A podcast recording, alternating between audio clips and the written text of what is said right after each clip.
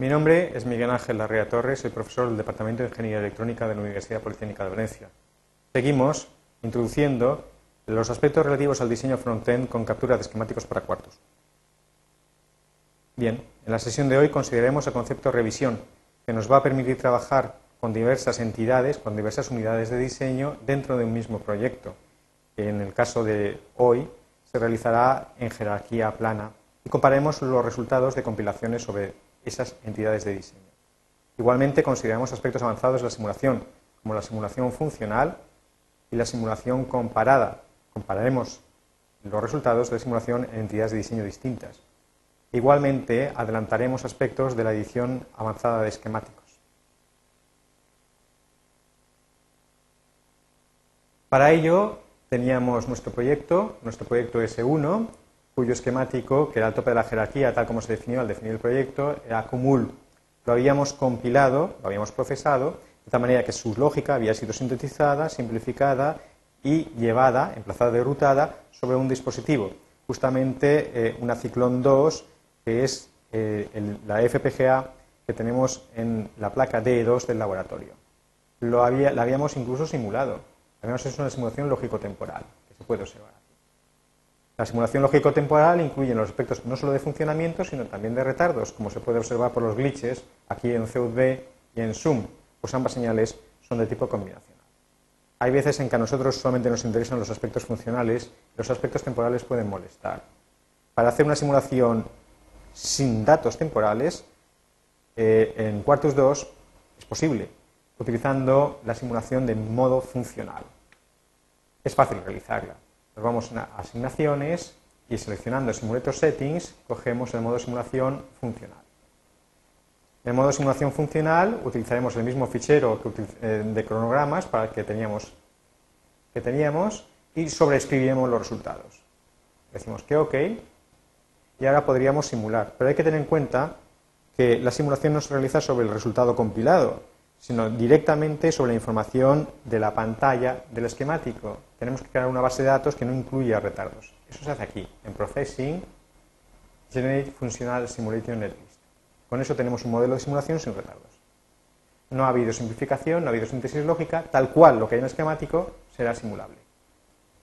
Efectivamente, ahora vamos a simular, veámoslo aquí. La simulación es rápida, se podría deducir que eh, al tener, mm, al carecer de datos temporales es más rápida que la simulación lógico-temporal, pero prácticamente no hay diferencia. Observemos que el actual fichero de cronogramas tiene los resultados de una simulación sin retardos. Efectivamente, CUD-B y Zoom aparecen limpios. Bien, voy a utilizar este fichero como referencia para simulaciones comparados. Vamos a guardarlo, File, Save.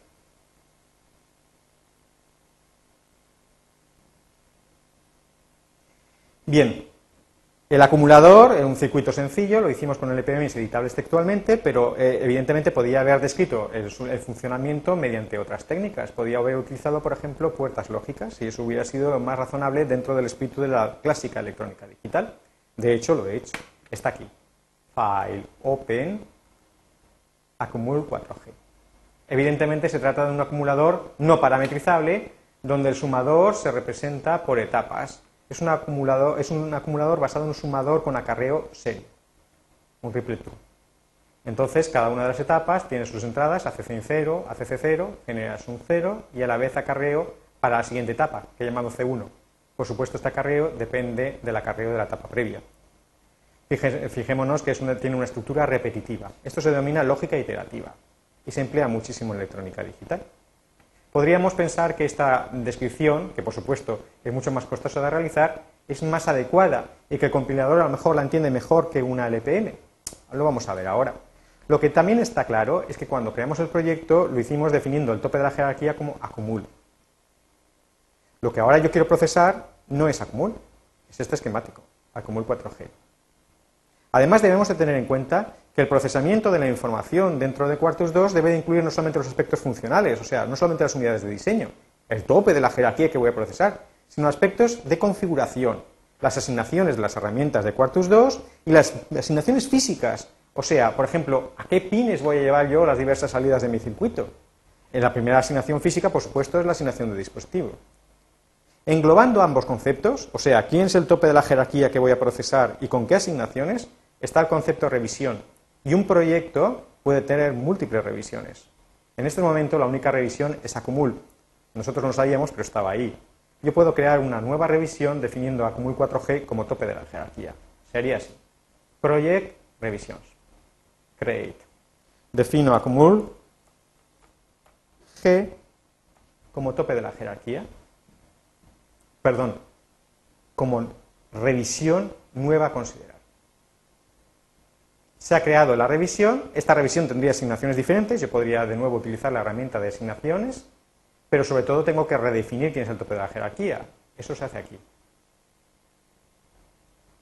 Me voy a Project y hago Set as Top Level Entity. Y ahora sí, ahora mi revisión tiene un nuevo tope de la jerarquía. Puedo compilarla el proceso de compilación le va a llevar cierto tiempo. Sabemos que la lógica es muy sencilla, pero el dispositivo sobre el cual voy a emplazar y rutar los recursos, después de sintetizados, es muy complejo. De hecho, la DE2 incluye esta EP2T35 F672C6, que es un dispositivo muy rico. Y después de la compilación comprobaremos que efectivamente ese esquemático hace la misma función que el previo.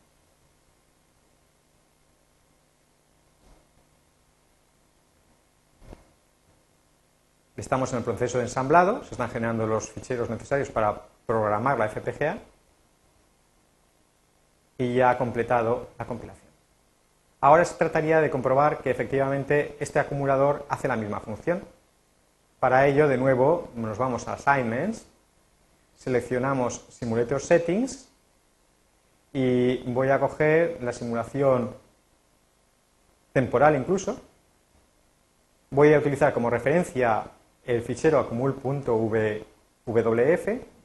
pero en este caso lo que voy a hacer es una simulación comparada.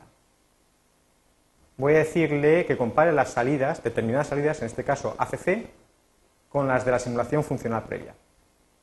Me vengo aquí, Waveform Comparison Settings, y selecciono qué señales me interesa comparar. En principio se permite comparar todas, tanto las entradas como la salida. Las entradas en realidad no me importan, las salidas sí. Yo solamente voy a considerar las salidas registradas, que son las verdaderamente importantes. Por tanto, voy a comparar ACC, pero no voy a, comparar ni Zoom ni CUV. Bien, estoy preparado.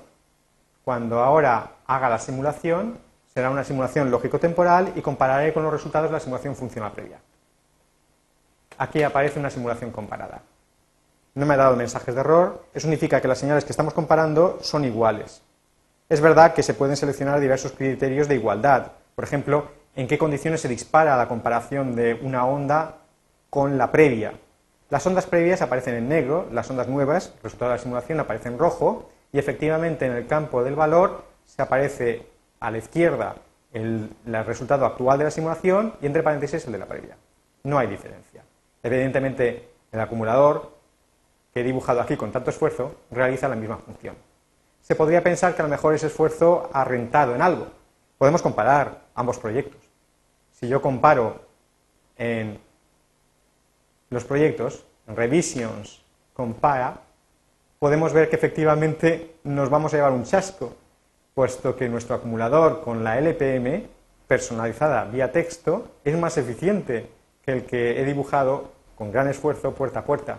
De hecho, mientras que el primero ocupa 9 macrocélulas, el segundo ocupa 11. Aprovecha peor la lógica disponible por la FPGA. Vaya. Entonces no tiene mucho sentido utilizar este tipo de descripción. No, no es muy productivo, pero sí que es verdad que en cierto aspecto es rico, porque me da una idea de cómo procesar el acumulador, cómo crear un esquemático que sea ciertamente parametrizable. Me voy a aprovechar, de hecho, de las matrices de primitivas. En nuestro acumulador original, las puertas AND y los registros, igual que los puertos que tenían forma de bus, eran en realidad varios de ellos en paralelos. Utilizando el etiquetado adecuado de las señales, yo puedo crear un eh, esquemático parametrizable. Lo he creado aquí acumul ng. se puede observar que este acumulador es básicamente, está basado en una etapa sumadora, ¿vale? Con sus salidas, la puerta y el registro, y lo que se ha hecho es que ahora las señales están sustituidas por buses, buses convenientemente etiquetados. De nuevo, las señales eh, se enlazan eh, unas con otras de izquierda a derecha. Entonces, ACCN-1 eh, sumado a ACCIN N-1 va a dar sum N-1 y así sucesivamente. Como estos son buses, el software eh, entiende que se trata varios de ellos en paralelo. Más interesante todavía es ver cómo enlazan las señales de acarreo. Por aquí entran los acarreos de entrada, por aquí los de salida. Obsérvese que existe una conectividad by name. C0 tiene un valor inicial, pero a partir de C0 se genera C1. A partir de C1 se genera C2, y eso sucesivamente. El acarreo de la última etapa, C4, se saca por aquí. Igualmente hay que definir qué pasa con el acarreo de entrada, C0 que inicialmente va de GND, cero lógico. Esto es un esquemático parametrizable. De hecho, aquí aparecen parámetros. Podemos también, de nuevo, compilar y ver que su comportamiento es exactamente igual que el previo. Vamos a hacerlo. Project, revisions, creo una, una nueva revisión. Basada en la previa, por tanto tendrá las mismas asignaciones en la simulación. cambio de tope de la jerarquía y vuelvo a realizar una compilación.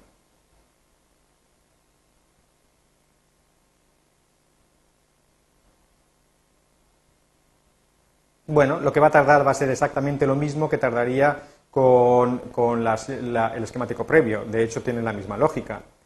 Resulta muy sencillo hacerlo y una vez efectuado comprobaremos que la simulación da el mismo resultado.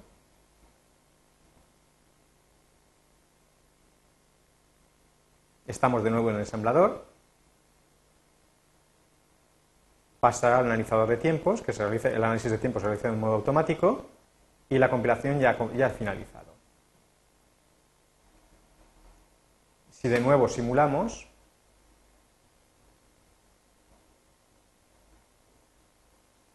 observaremos que efectivamente no ha cambiado nada nuestro acumulador parametrizable tiene el mismo comportamiento que el de la versión inicial. Y con esto termina esta parte de la